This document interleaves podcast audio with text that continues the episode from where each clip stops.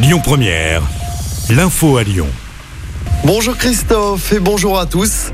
La première ministre est en visite à Lyon ce lundi. Elisabeth Borne sera accompagnée de Sébastien Lecornu, ministre des Armées. Ils rencontreront d'abord les militaires de l'opération Sentinelle à la gare de Perrache ce matin. Les ministres sont ensuite attendus à la base aérienne du Mont-Verdun où ils échangeront avec les aviateurs de la police du ciel. Lors de son retour à Paris, elle prendra place dans un avion ravitailleur pour un exercice. C'est déjà la seconde visite d'Elisabeth Borne dans l'agglomération lyonnaise depuis sa nomination par Emmanuel Macron fin juillet dernier. Elle était en déplacement à Vaux-en-Velin. Une autopsie doit être pratiquée après la mort d'un jeune homme ce week-end à Lyon. Son corps a été repêché hier en fin de matinée dans le Rhône. C'était au niveau du quai Victor Augagneur. De nombreux pompiers avaient été dépêchés hier au petit matin. Ce sont des témoins qui avaient donné l'alerte. L'enquête se poursuit.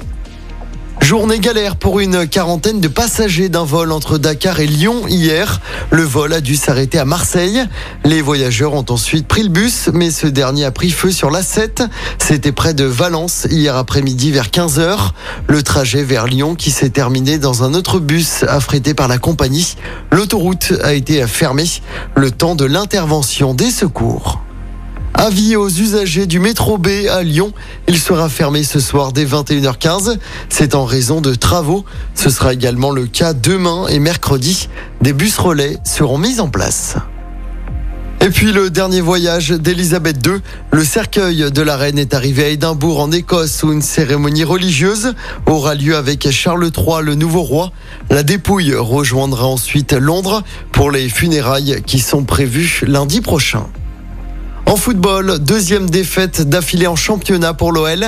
Les Lyonnais se sont inclinés 2-1 hier soir à Monaco lors du dernier match de la septième journée de Ligue 1. C'est Karl Toko Ekambi qui a réduit le score pour l'OL. L'entraîneur des Gones, Peter Boss, était très frustré après le match. On l'écoute. Là aujourd'hui, on a bien joué, à mon avis. On ne mérite pas de perdre. On a eu des occasions, on a bien joué.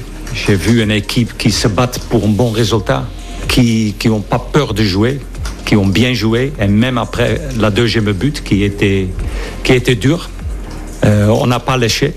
Normalement, au moins, tu fais un match nul. Au moins. Normalement, tu mérites de gagner. Un match comme ça, à l'extérieur, à Monaco. Et avec cette nouvelle défaite, l'OL perd une place et pointe à la cinquième place du classement à 6 points du PSG et de Marseille.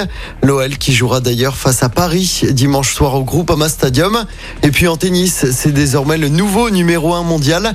Carlos Alcaraz a remporté l'US Open cette nuit. C'est sa première victoire en Grand Chelem. Il a battu le Norvégien Casper Ruud en 4-7. À 19 ans, l'Espagnol devient le plus jeune numéro 1 mondial de tennis. Écoutez votre radio Lyon Première en direct sur l'application Lyon Première, lyonpremière.fr et bien sûr à Lyon sur 90.2 FM et en DAB+. Lyon Première